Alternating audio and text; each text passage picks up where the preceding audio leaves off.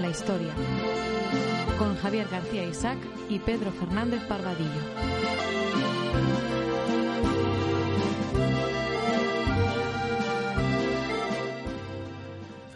Vamos a dedicar este programa al que yo considero el partido español más siniestro.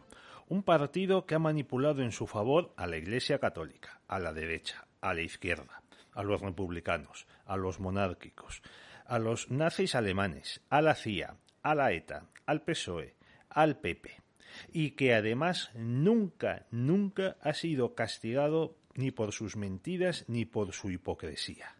Todos le cortejan y hasta le consideran un ejemplo de sensatez. Yo creo que en el fondo le envidian por haber creado el partido máquina perfecto. Me refiero al PNV, el partido de los negocios vascos, como le llama Javier García Isaac.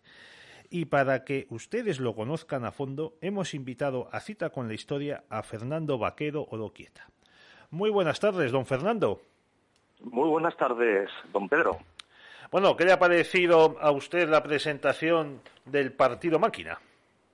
Pues me parece una presentación totalmente verídica y afortunada. Lo has resumido muy bien. El término siniestro eh, resume pues todas estas características, esa capacidad de supervivencia manipulando a cualquier posible aliado. El resumen es magnífico. bueno, vamos a presentar a nuestros oyentes a Fernando Vaquero, al que ya conocerán de otros programas, por ejemplo, el más reciente en el que intervino fue uno eh, dedicado al origen de la ETA junto a Guillermo Gortaza. Pues Fernando nació en Pamplona en 1961, donde trabaja como funcionario de la Administración Central desde hace más de 35 años. Licenciado en Derecho por la Universidad de Navarra y también es miembro de la segunda promoción de criminólogos de la Universidad del País Vasco empezó a escribir libros en, en 2006. Ahí es coautor de La Tregua de ETA, Mentiras, Tópicos, Esperanzas y Propuestas. Y luego ya se animó a escribir en solitario. Entre sus títulos se encuentran La Ruta del Odio, 100 respuestas claves sobre terrorismo desde 2016 y con perdón, 2010 y una segunda edición en 2021 Populismo en España, amenaza o promesa de una nueva democracia, de Navarra a Nafarroa, la otra conquista, la constelación masónica y la biografía no autorizada del PNV, que anuncias, Fernando, que es el primero de una trilogía centrada en los ataques del nacionalismo vasco contra Navarra. ¿Es así? Es así, efectivamente. El nacionalismo vasco, si bien es uno en sus orígenes y en sus objetivos, pues es plural en sus expresiones y manifestaciones, tanto políticas como culturales.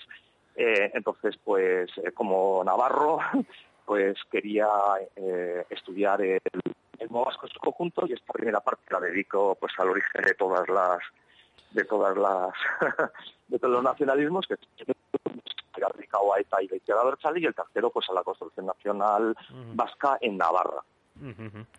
Pero bueno, si has juzgado en la historia del, PNV, que tampoco es muy profunda, las cosas como son, pues eh, nos podrás explicar cómo nace ese partido y cómo ha conseguido sobrevivir a todos los cambios de gobiernos y de regímenes que ha habido en España.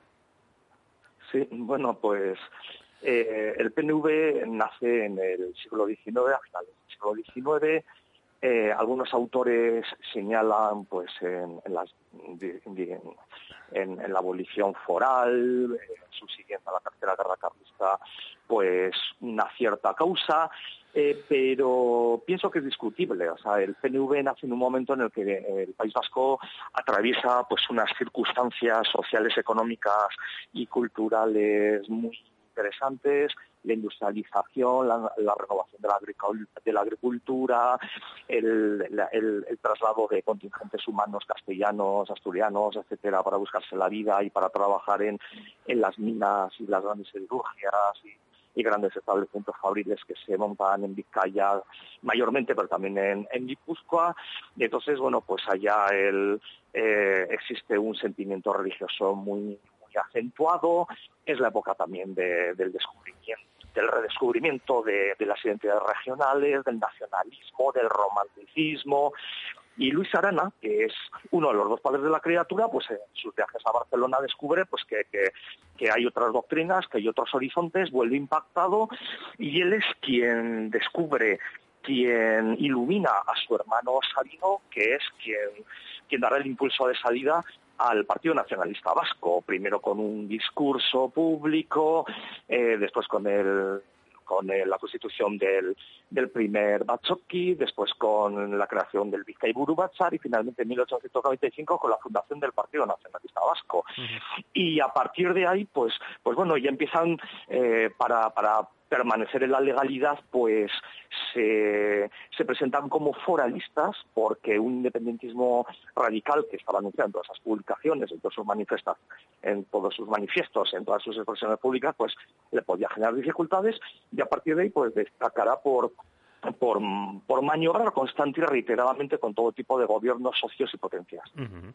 Mira, eh, has citado a Luis, pero Luis, claro, no es el, inventor, el, vamos, la persona en la que se encarna la idea, con mayúsculas, es su hermanito Sabino Arana Goiri. Y mientras Sabino muere en 1903, en cambio Luis tiene una vida muy larga, hasta, hasta el punto de que asiste a la, a la guerra civil, al bombardeo de Guernica, al exilio y, no eh, y vive en los años, los años 40, también la Segunda Guerra Mundial. Sin embargo, de Sabino, Sabino era un grafómano infatigable y tenemos una enormidad de textos en los que se muestra, aparte de su incultura y su, su, eh, su cerrazón, su escasa, vamos, su, también muestran el odio y el racismo que ha animado al PNV desde siempre. Por ejemplo, eh, eh, permítame, Fernando, que voy a leer un par de pensamientos, por llamarlos de alguna manera, de Sabino.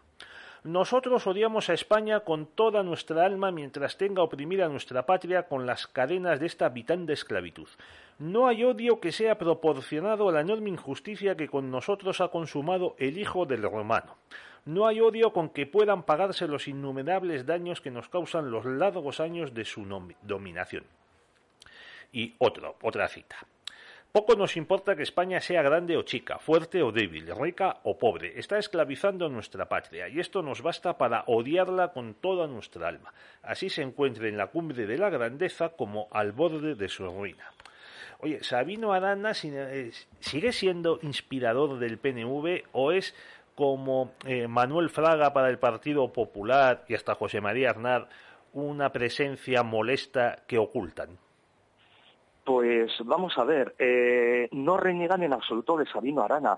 Es más, eh, se, remiten a su figura como la persona que, que, inició el camino, que proporcionó, que descubrió la idea de que el pueblo vasco pues era, era una realidad oprimida y que su objetivo político tenía que ser la recuperación de la soberanía. Y lo que pasa es que sus, pues, pues la gente que lo estudian y la gente que lo defiende pues pasan por delante de esos pequeños detalles como los que tú has leído y de los que hay decenas, porque realmente hay unas galerías impresionantes de, frases eh, pues, propias del racialismo más más extremo del, siglo XIX del siglo XX, eh, y entonces, pues, eh, las referencias a Sabino son del tipo de, bueno, pues, eh, el padre, el patriarca, el que se anticipó, el que vio, el que advirtió el camino, y eluden todo lo demás, pero sigue habiendo muchas referencias existe una Fundación Sabino Arana, existen obras completas, aunque no es del todo sencillo investigar sus documentos, porque prácticamente todos sus artículos, en lugar de estar en un único documento accesible, por ejemplo, en Internet, con un único buscador, pues está artículo por artículo en sucesivos PDFs, y entonces pues hay una cierta dificultad en localizar según qué párrafos para verificar su autenticidad, eh, tal como he hecho yo con, mi último libro. Pero no renegar en absoluto de Sabino pues tiene una capacidad camaleónica impresionante. Vamos a ver, eh, PNV en, eh, en, euskera se denomina a sí mismo Eusko Alderdi ¿no? que es, eh, no es Partido Nacionalista Vasco literalmente, sino partido de los simpatizantes de, de GEL. Y GEL es la sigla de Jaungoikoa eta Dios y leyes viejas. ¿no? Entonces, bueno, pues parece que es un partido muy cristiano, muy antiguo. ¿Cuál es su definición actual? Pues te la voy a leer. Un partido vasco democrático participativo, diverso, aconfesional y humano, abierto al desarrollo y a todo progreso en beneficio de los seres humanos. Es decir, cualquiera que se declare en contra de esta declaración tan magnífica, tan humanitaria, tan progresista y tan abierta, pues evidentemente tiene que ser alguien pues muy malvado. Oye, partido humano. Es que hay partidos, no sé, extraterrestres o partidos animales o bueno, cualquier cosa puede pasar ya en, este occidente enloquecido, pero no deja de llamarme la atención esa nueva definición de partido humano.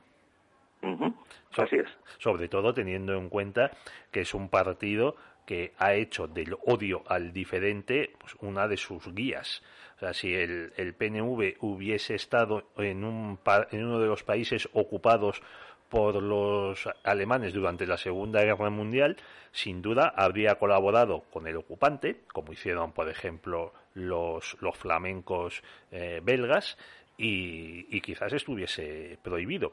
Y esto nos lleva, porque tenemos el tiempo limitado, a un asunto que quiero tocar, y son los vínculos del PNV con, la, con el partido nazi alemán, nacionalsocialista alemán, durante la Segunda Guerra Mundial. Ya sé que nos saltamos, Fernando, lo habíamos hablado antes, pues los vínculos con el carlismo y, los, eh, los tejemanejes y saltos, engaños y trucos del PNV durante la Segunda República y la Guerra Civil. A ver si podemos volver a ello. Pero yo quiero hablar del, de la conducta del PNV durante la Segunda Guerra Mundial porque ahí creyeron que podían realizar sus sueños de independencia, como no, a través de un tonto útil, que en este caso iban a ser los nazis. Y de esto eh, se habla muy poco.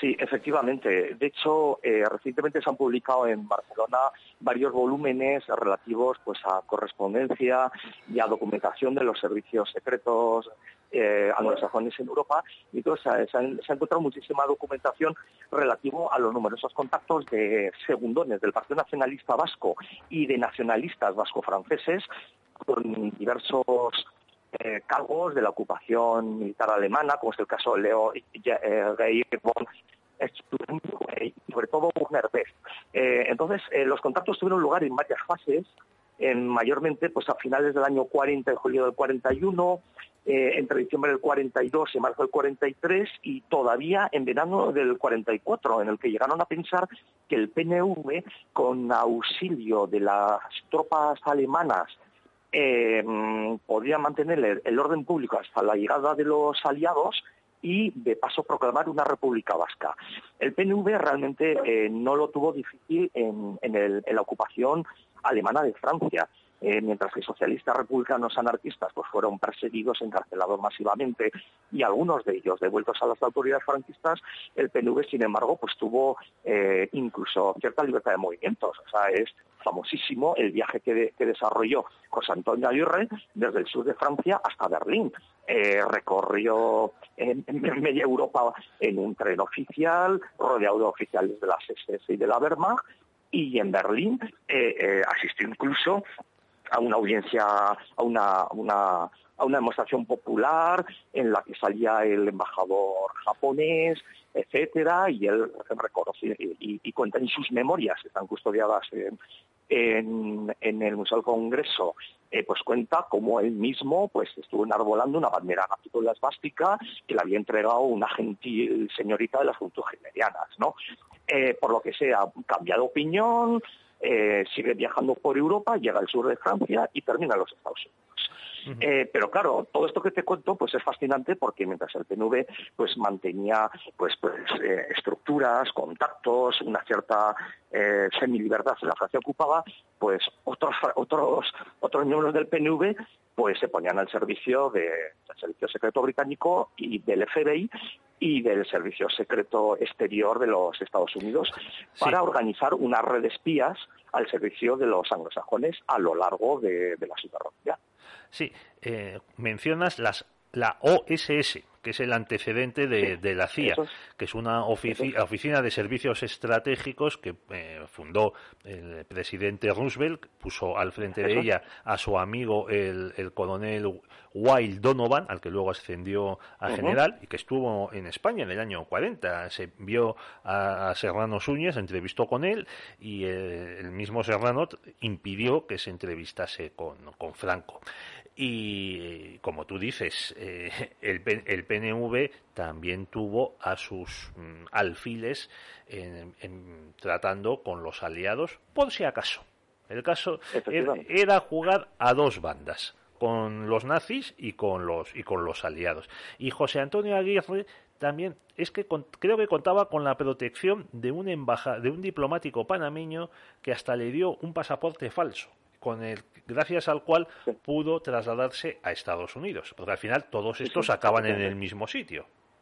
Efectivamente, en, Nueva York mayormente donde se constituyó eh, muy pronto, ya en el año 40, pues una oficina representativa del gobierno vasco con algunos de los dirigentes más importantes del PNV en el exilio y donde ponen a su disposición pues a las organizaciones locales del PNV en Río de la Plata, Santiago de Chile, Buenos Aires, eh, eh, dominicana, etcétera, pues al servicio de, la información anglosajona y proporcionando pues datos de movimiento y entrada de, materiales estratégicos con destino a las potencias del eje, eh, la situación de la llamada falange exterior, etcétera, etcétera.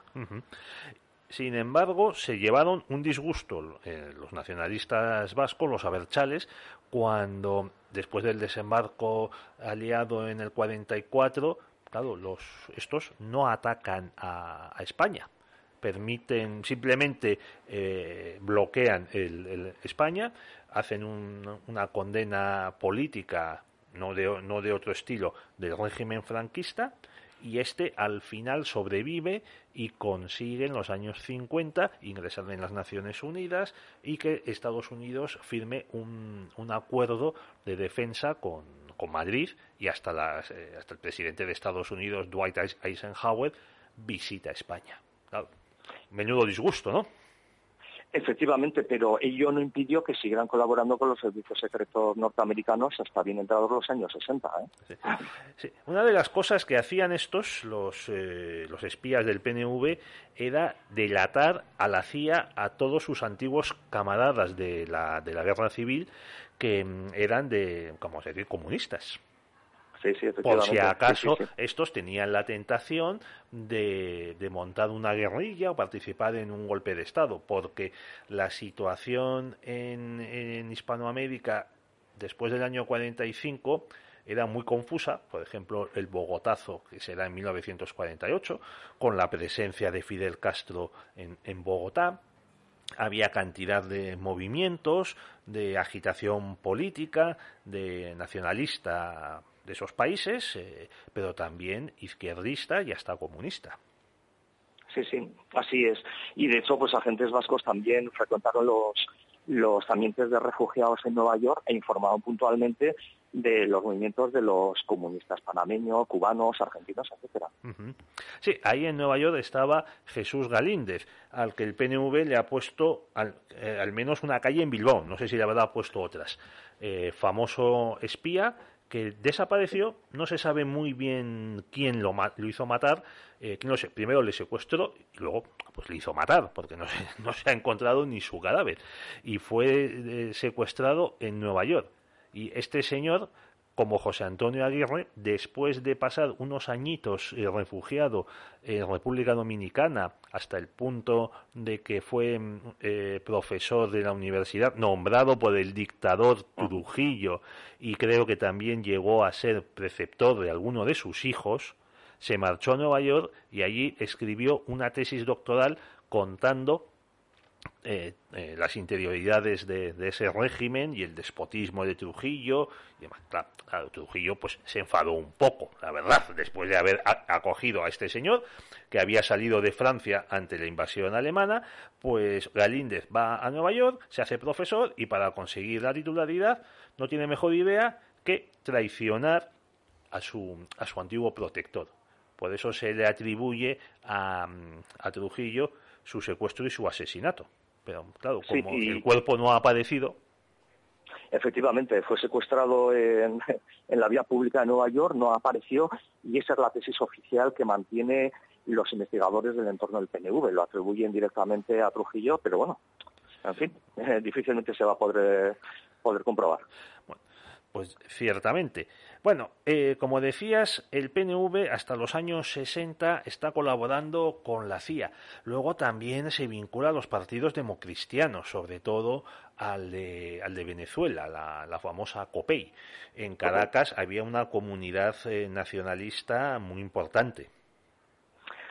Sí, efectivamente. Eh, Caracas llegó a tener algo más de medio millar de afiliados y entre ellos recalaron pues algunos de los penubistas más radicales, pues los procedentes de su escisión a Berry o de los llamados eh, montañeros o mendigosales, eh, pues del entorno de Liralastegui, etcétera, y allá pues tuvieron contactos no solo con democristianos, o sea, con todas las corrientes que había, recibieron posteriormente a, miembros de ETA que se refugiaron allá, eh, establecieron diversas eh, revistas y colaboraron pues hasta prácticamente ya la instauración de la democracia en España. O sea, fue un núcleo muy potente, muy activo y de hecho pues en los años 50 terminada la guerra civil, pues apenas había unos pocos núcleos de jóvenes del PNV organizados en el interior, en, torno a Eusko Gastedi, su organización estudiantil, ella, y la principal organización de Eusko Gastedi pues estaba precisamente en Caracas y, la conurbación de, Caracas, ¿no? Pero ya en esta época, finales de los 50, principios de los 60, el, el PNV en España, en Vascongadas y Navarra, empieza a salir de la, de, hombre, iba a decir de la caverna. Ahí yo creo que intelectualmente ahí siguen muchos de ellos. Digamos que empieza a organizarse y hacer un poco de bulla no mucha, la verdad, porque el, el PNV en la guerra, con su Gudarostea y su gobierno vasco, pues la verdad tampoco se lució mucho, vamos a ser sinceros, porque estaban negociando, por ejemplo, con los italianos todo el año, a lo largo del año 1937, incluso después del bombardeo de, Guernica, y trataron de rendirse a ellos en Santoña Efectivamente. Sí, sí, estás hablando del Pacto de Santoña, eh, por el cual eh, 11.000 miembros del ejército vasco eh, se rindieron a los italianos. Eh, para ello, pues habían estado varios meses negociando un sacerdote vasco, Alberto el, padre India, pero también Juan de Ajuria de Guerra y en dos líneas diversas, una con el Vaticano y otra directamente con el ministro, o sea, con, con el tierno del Duce, con Chiano, ¿no? Entonces, bueno, lograron la rendición eh, el gobierno de Burgos no aceptó los términos estrictos de la rendición, que contemplaba, entre otros, la evacuación masiva de dirigentes del PNV y, del ejército vasco, eh, pero sí que la represión fue muy inferior al ejercido en, otros contingentes militares. Y, de hecho, pues eh, hubo un fusilamiento muy muy, o sea, que, causó pues un, mucho dolor, mucho escándalo, y la mayoría de los fusilados no, eran nacionalistas, eran casi todos anarquistas, socialistas y comunistas. bueno, Efectivamente. Bueno, bueno, pero es que encima José Antonio Aguirre, que era diputado en las Cortes, le dijo a Indalecio Prieto en, en el otoño del 36, ya empezaba la guerra civil, que si querían que el País Vasco resistiese, tenían que concederle el Estatuto de Autonomía y que una vez concedido ese estatuto de autonomía, lo cual se hizo en, pues, eh, de manera absolutamente inconstitucional, porque las cortes estaban diezmadas, no se cumplieron los plazos, etcétera, etcétera. Una vez concedido ese estatuto, los, eh, el PNV se apodera del, del, gobierno vasco con la colaboración del PSOE. Aquí ya empezamos, eh, aquí empieza la izquierda española a ser el, el tonto útil del, del PNV y mm, la verdad, desde el primer momento, el PNV sigue jugando a esas dos cartas, o sea, eh, asegurando lealtad al Frente Popular, pero a la vez tratando de espaldas al, Frente Popular, como tú decías, con el Vaticano y con el gobierno italiano, que era aliado del gobierno de Franco. Efectivamente. Sí. Bueno, pues eso, el PNV, como volvemos a dar un salto, el PNV en esos años 40, 50 en España, digamos, está, mm, está desaparecido, pero empiezan a reorganizarse sobre todo las juventudes. Y aquí eh, está el nacimiento de lo que luego se llamó ETA.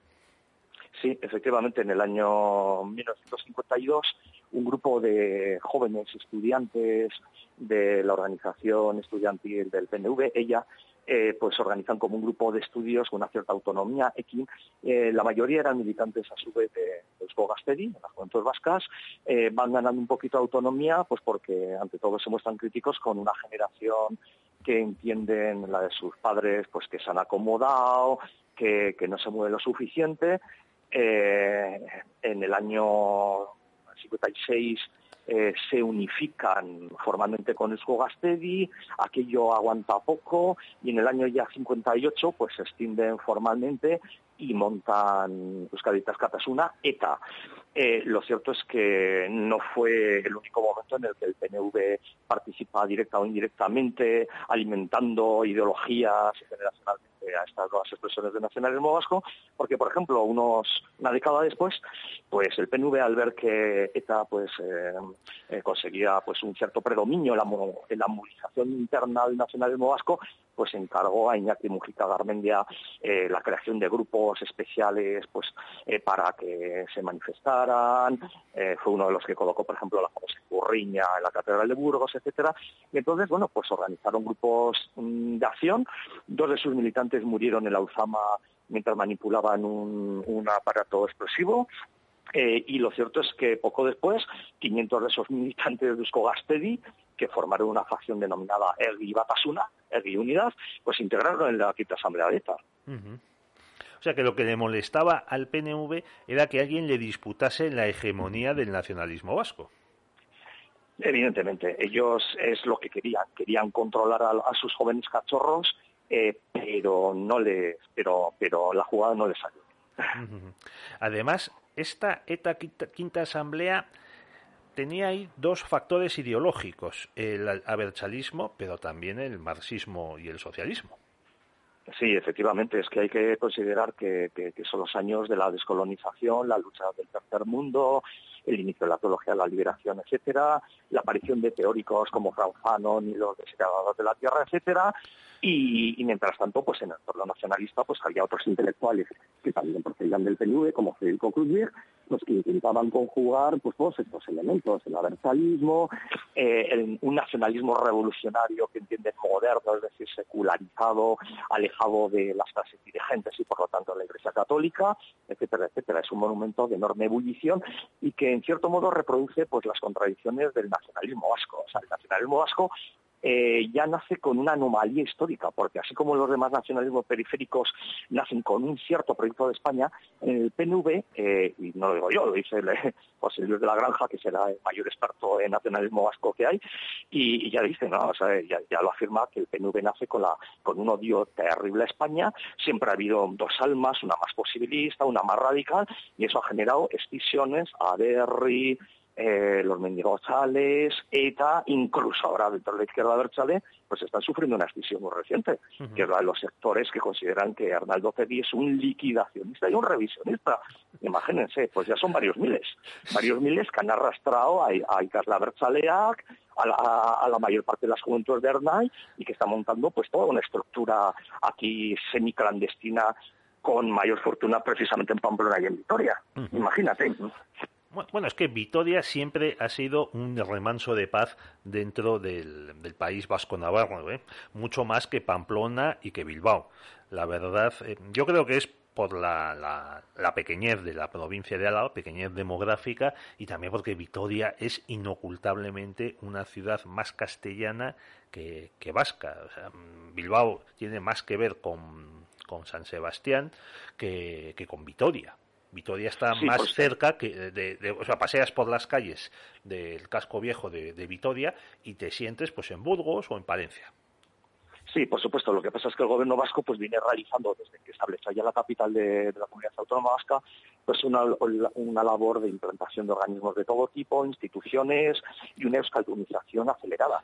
Lo cierto es que, fíjate, se ha publicado unas estadísticas que las han acogido con auténtico terror los nacionalistas vascos, en los que se habla de cómo evoluciona el euskera en los últimos 10 años. Pues prácticamente la única localidad del País Vasco y Navarra donde ha aumentado un poquitín, unas décimas, el empleo cotidiano del euskera es precisamente Vitoria y seguramente pues porque ha radicado una parte de los organismos y de la Universidad del País Vasco. donde el euskera pues es la herramienta de trabajo. Sí, y, y menudo dineral han estado gastando y siguen gastando el PNV y sus compañeros aberchales en promocionar el euskera batúa. ¿eh?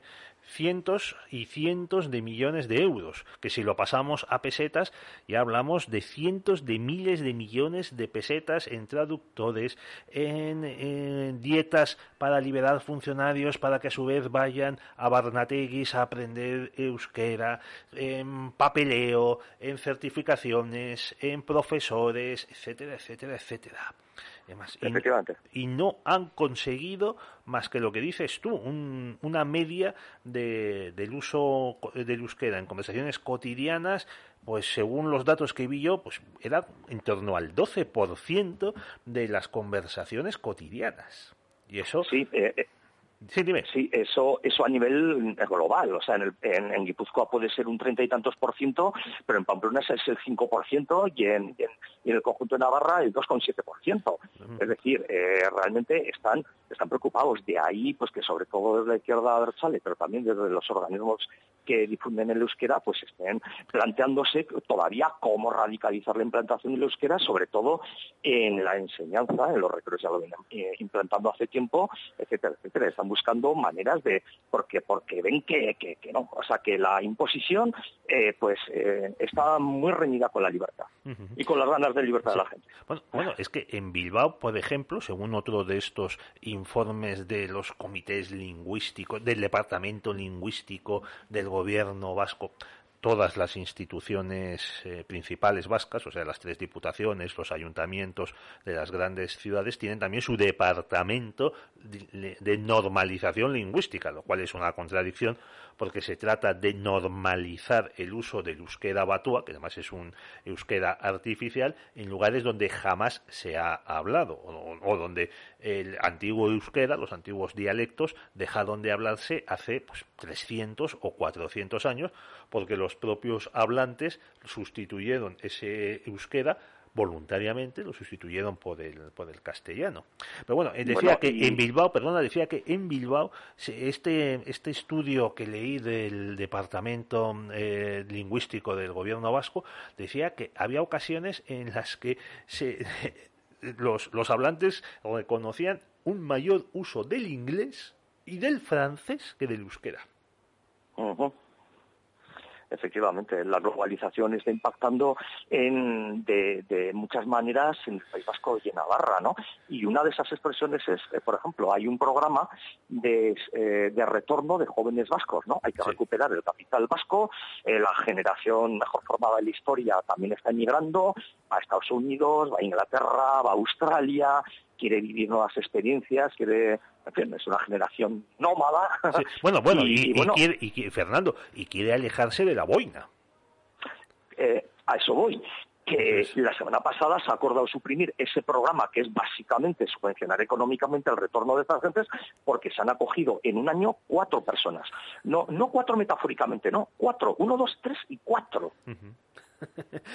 bueno, y mira, ahora me, acabo de acordar ahora mismo que hace unos meses, el, año pasado, me parece que fue, se conoció que el, digamos, unos datos sobre el uso del euskera en los exámenes del carnet de conducir en Álava. Y en, eh, podrías escoger, pues el, puedes escoger el idioma en el que hacer los, los exámenes. Eh, si castellano, euskera, creo que también inglés y francés. Bueno, pues en, en Álava se usaba más el inglés que el euskera. Con lo que se, da, se, da, uno cuenta de que el, el euskera batúa es un artefacto totalmente artificial, creado para mm, eh, eh, dividir a la sociedad, pero también como una especie de pasaporte o de label, como se dice, dice ahí, con el que clasificarte y decir, llevarlo bien claro en el pecho, y como la, otros llevan la boina enroscada, y decir, bueno, ya soy vasco, ya está. Bueno, ya hacerme, hacerme un sitio en la, en la mesa y como pasaporte para el acceso a, la, función pública en el País Vasco de Navarra. Bueno, que están estupendamente retribuidas. Ya les gustaría a los funcionarios andaluces, murcianos y hasta madrileños cobrar lo que cobran sus equivalentes vascos y navarros. Efectivamente. Sí. Bueno, seguíamos con, con, ETA porque es muy importante. El ETA tiene una deriva socialista, que además, a fin de cuentas, uno de sus lemas acaba siendo eh, socialismo e independencia, socialismo hasta independencia. No, perdona, independencia ta socialismo. Ta socialismo. Sí.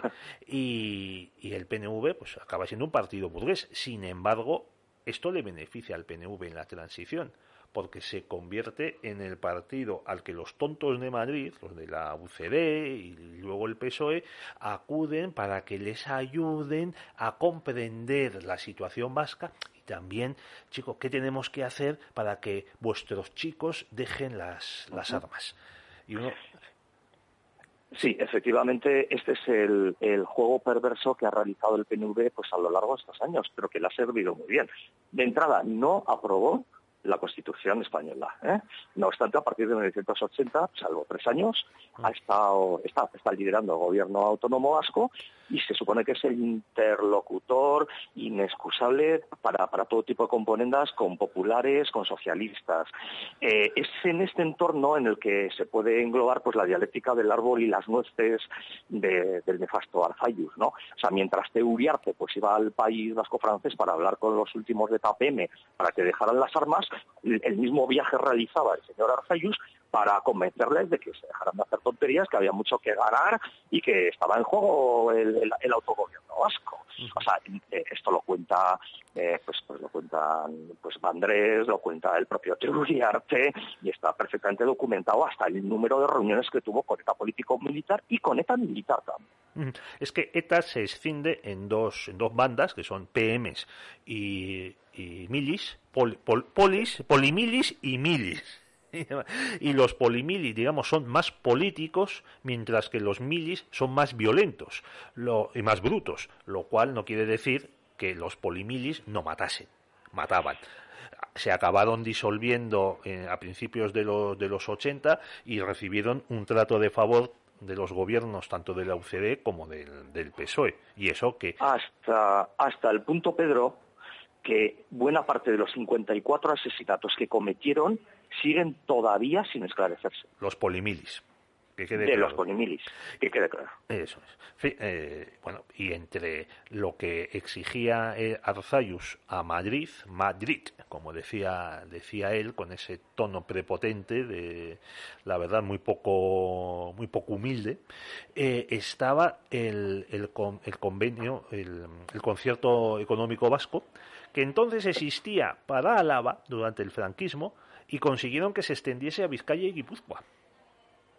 Sí, sí, efectivamente, bueno, y ha sido la, la base pues de la autonomía financiera fiscal de, del gobierno vasco y y del mantener unas cuentas pues que, eh, que siempre salen en beneficio de, las administraciones vascas. Pero también ahí el, gobierno central tiene una responsabilidad, porque el gobierno central lo podía haber fiscalizado, fiscalizado tenía que haber renovado cada cuatro años eh, el cómputo de las cuentas conjuntas y sin embargo lo han ido delegando constante y reiteradamente. ¿eh? Aquí todos son culpables. Tú, tú te refieres a que hay un, un porcentaje en el que se calcula la cuantía de los servicios que la Administración General del Estado todavía, subrayo el todavía, presta a las instituciones vascas y por las que se tiene que pagar pues la jefatura del Estado, la deuda pública, la defensa, el servicio diplomático, porque lo que quiere el PNV ahora, en mi opinión, no es el separatismo, no es convertirse en un nuevo Estado. Porque eso de ser Estado independiente, chico, es muy caro y te pone en el mapa para lo bueno, sí, pero sobre todo para lo malo. Fíjate, si quisiesen ahora en una república de Euskadi eh, eh, ser una república independiente y estar en la OTAN, Oye, es que a lo mejor Estados Unidos les pedía que reclutasen unas cuantas docenas de jovencitos en los bachoquis para, hombre, no te voy a decir enviarlos a Ucrania, pero sí para desplazarlos a Letonia o a Eslovaquia. Sí, sin duda ahora el, PNV es la estrategia que está siguiendo, que es la de crear nación vasca, crear un sujeto estatal, crear espacios de soberanía y de ahí la importancia de los acuerdos de cooperación con el gobierno vasco, que, eh, perdón, con el gobierno de Navarra de, los últimos años, ¿no? O sea, el crear acuerdos mancomunados, etcétera, entre las diversas administraciones en sanidad, educación, innovación y demás etcétera, etcétera, para de esa manera generar un, estado de, hecho, eh, de facto, a la espera de acontecimientos futuros. Vista la experiencia de los separatistas catalanes, pues no parece que sean tiempos especialmente propicios para este tipo de aventuras, pero ellos por si acaso siguen construyendo la fe. Era lo que se llamaba antes el ámbito de decisión vasco es decir, tener una serie de, leyes que vayan creando un, ordenamiento jurídico e institucional en el que el Estado español sea excluido. Es decir, que todo acabe en la administración vasca. Si tienes que pedir un papel para hacer una obra, que todo lo más, o, demandas a un funcionario, que, porque no te ha dado ese papel, que todo acabe en el Tribunal Superior de Justicia del País Vasco que no puedas ir al Tribunal Supremo Español. O lo mismo con el Tribunal Constitucional.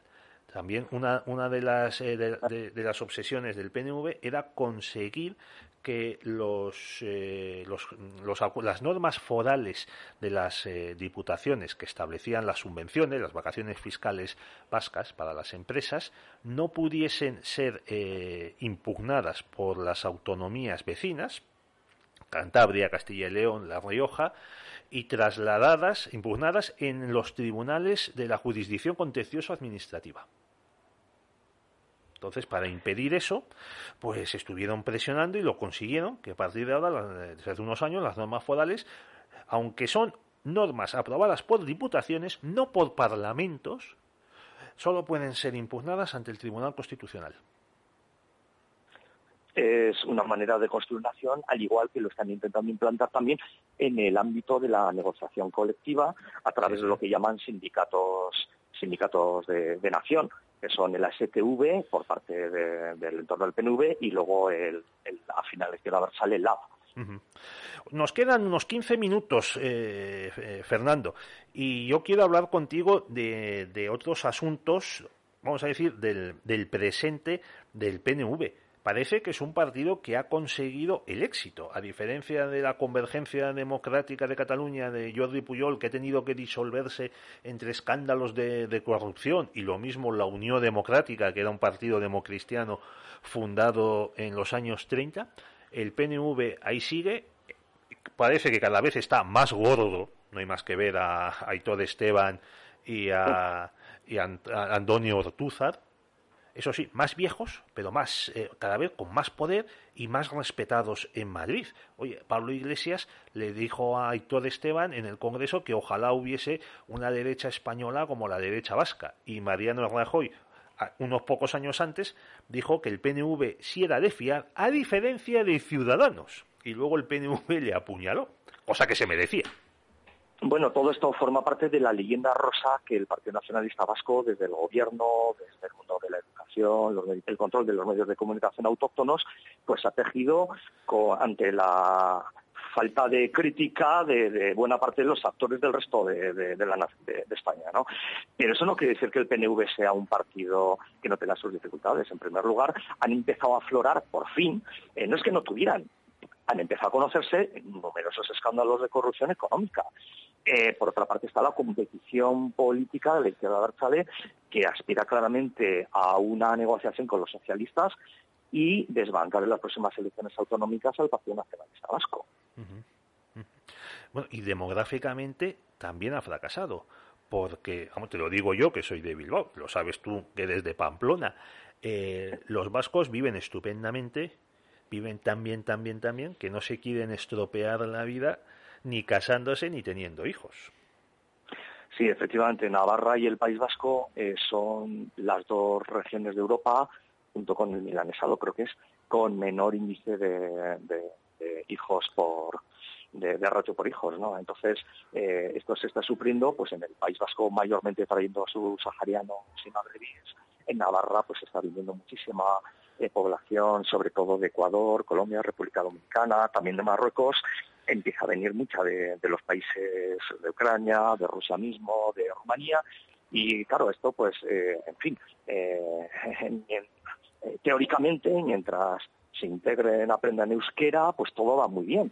Pero ya veremos si estos nuevos contingentes pues asumen la mentalidad, el estilo de trabajo, la mentalidad común propia del nacionalismo vasco.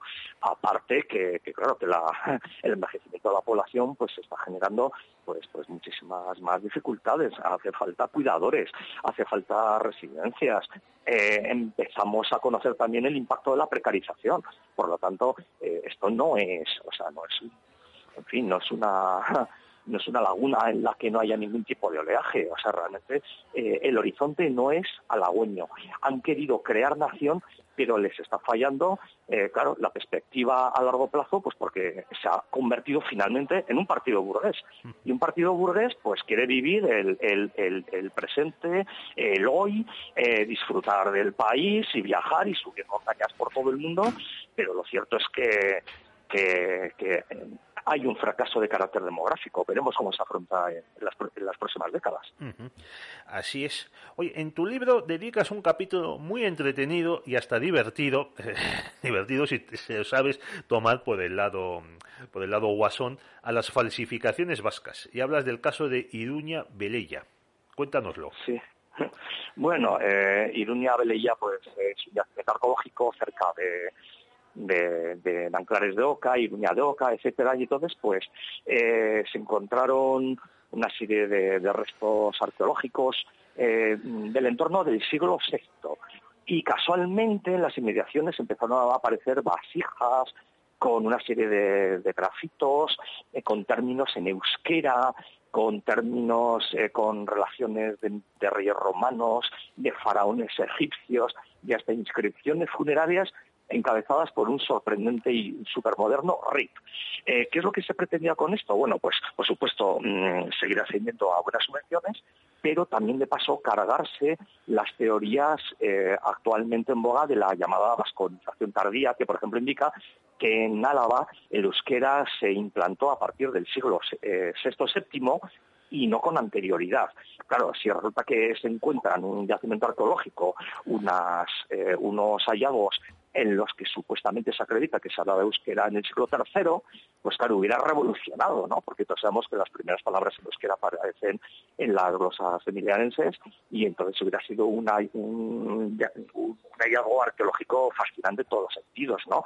Eh, avalarían la supuesta, el supuesto origen monolítico, homogéneo, que se pierde en la noche de los tiempos del polo vasco del euskera, pero todo era una falsificación y fue una falsificación tan falsa que la propia Diputación Foral de Álava denunció a los arqueólogos y ya han terminado varios de ellos condenados a penas eh, muy altas por, por unas falsificaciones tan groseras como oportunistas. Sí, además por la destrucción del yacimiento arqueológico. Porque, claro, porque tuvieron que manipularlo, tuvieron que entrar en él, destruirlo y luego encima el asunto de, claro, falsedad en documentos, engaño, apropiación indebida de, subvenciones, etcétera, etcétera. Es decir, la industria de la memoria histórica. Esta es de otro tipo de memoria, pero también de, de la manipulación de, de, la historia. También hubo en Álava otro caso hace muchos años, en los 90, de un listillo que hizo pasar eh, unas pinturas eh, que él había hecho en una cueva por pinturas rupestres. Y, recibió igualmente una subvención que luego se negó a devolver en cuanto le pillaron. Y la verdad fue algo tan torpe que es que los, los eh, otros investigadores que acudieron a la llamada de la Diputación de Álava, dirigida entonces por el PNV, para eh, atestiguar, eh, autentificar esas, esas pinturas que equiparaban a esa cueva de Alavesa con las de Altamira, encontraron restos de estropajo. Bueno, y en, el caso de Iruña, y en el caso de Iruña Velella, los irreductibles, sobre todo la izquierda Berchalin, no aceptaron las resoluciones del Tribunal Superior de Justicia del País Vasco y llegaron a plantarse, encerrarse en un local y declararse en huelga de hambre hasta que se reconociera la exactitud científica de, las falsificaciones y se entendían, vamos, descubrimientos formidables de Iruña Bella. Lo dejaron a los pocos días, pero imagínate eh, qué mentalidad y a qué excesos lleva el nacionalismo. Pues sí, Sí, oye, pero es que se dan cuenta de que son impunes y de que encima les puede caer dinerito. Mira, la cueva que hablaba era, se llamaban las cuevas de Zubialde y el, listillo pintó 20 figuras de animales, entre ellos un espectacular rinoceronte. Se, se le atribuyeron 13.000 años de antigüedad. Y esto, estas cuevas están en la localidad alavesa de Cigoitia. Esto, como digo, es pues un timo de los años 90. Bien, pues mira, más recientemente estuve hace unos días en el Museo de Arqueología y Prehistoria de Cantabria, en Santander. ¿no? Entonces la guía, una arqueóloga, pues nos explicaba cómo uno de los elementos que han aparecido en, por, Cantabria son los famosos calderos celtas, ¿no? que, se le han atribuido pues múltiples leyendas, eh, si eran elementos de homenaje, de reconocimiento, de yo te reconozco poder al líder tribal, te entrego un caldero maravilloso para que demuestres tu poder, etcétera, ¿no? Bueno, pues se han encontrado no pocos en el norte de Vizcaya. Sin embargo, estos estos descubrimientos de calderos celtas eh, pues son callados sistemáticamente, pero porque claro, eso va en contra de, la excepcionalidad desde, el origen de los tiempos. Antes que nosotros nadie. Sí, ya lo, dijo en su momento Juan José Ibarreche, ese nefasto Lendakari, que llegó a decir los vascos eh, estamos aquí desde hace 7.000 años. Además, él, él mismo, estaba desde hace 7.000 años. Oye, otro de los mitos y trolas del que ha inculcado el aberchalismo en toda, en toda España es la de que los vascos gestionan mejor la cosa pública que el resto de los españoles. Y nos quedan cuatro minutos, Fernando, así que bueno, pues, ahí tienes. Pues en, pues en relación a ese tema habría que hablar del responsable de la de la persecución del fraude de la Diputación Foral de Vizcaya, pues que fue condenado por elaborar un listado de empresas a las que no investigar. O podríamos hablar de la red de, Alfredo de Miguel en, el País Vasco, eh, en el PNV y que fue condenado por tráfico de influencias, cohecho pasivo, malversación de fondos públicos, falsedad documental, blanqueo de capitales, etcétera, etcétera. Eh, habían organizado pues una red que otorgaba contratos a dedo a cambio de importantes comisiones irregulares, recalificaciones, etcétera. Pero también fue condenado el que fuera director del Departamento de Juventud, Xavier Sánchez Robles, eh, igual que, que, mm, que, intervinieron en todo tipo de contratos públicos, en el nombramiento de secretarios judiciales, pero después Mariano Comio, quien fuera alcalde de Guetaria por el PNV, fue condenado por el saqueo del museo dedicado a Cristóbal Valenciaga, pero también eh, ha sido condenado el director de Hacienda de Guipúzcoa, el senador del PNV, Víctor Bravo, pero también recordemos las supuestas filtraciones de exámenes para las oposiciones médicas de Osakidecha, el Servicio Vasco de Salud de 2018 en beneficio de candidatos concretos cercanos a, los autores de los exámenes jefes del servicio de los hospitales, los afines al PNV. Fernando, Fernando, que te vas a... Te, vas a públicos de 2003 y 2015. Que te vas a comer los minutos que nos quedan y te quiero hacer la última pregunta. El PNV, después de de 130 años, que se funda en los años 90 del siglo XIX, ha conseguido hacerse con el relato pues vamos a ver, en ello están. Lo que pasa es que eh, eh, se están presentando importantes resistencias. En la propia Universidad del País Vasco hay algunos autores, como el que te he comentado, José Luis de, la Granja, pues, que, cuestiona eh, totalmente pues el relato del nacionalismo vasco, la implantación en, Vitoria, por ejemplo, el Centro Memorial de Víctimas del Terrorismo, pues también está realizando una labor muy, muy importante. Entonces, vamos a ver, yo creo que a nivel mental sí que existe la sensación de que en Euskadi se vive muy bien, en Navarra muy bien, los mejores pimientos, las mejores cocochas, Eso, qué bien se come, qué bien se come en el casco antiguo de San Sebastián. Eso es, pero sin embargo, a nivel académico, a nivel intelectual, yo veo cada vez más movimientos, más iniciativas editoriales, más movimientos de resistencia que cuestiona por completo la historiografía, los mitos, los tópicos y las leyendas que se han inventado, que están calando, pero, pero se, está generando un tejido, se está generando un tejido de resistencia.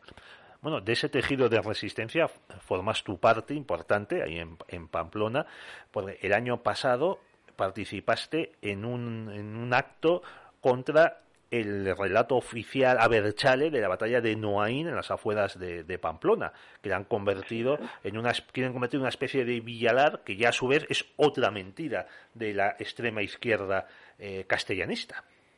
Sí, sí, efectivamente. Eh, allá fuimos a, a Noain en el momento que levantaron espantoso por lo demás el monumento. Espantoso por lo demás.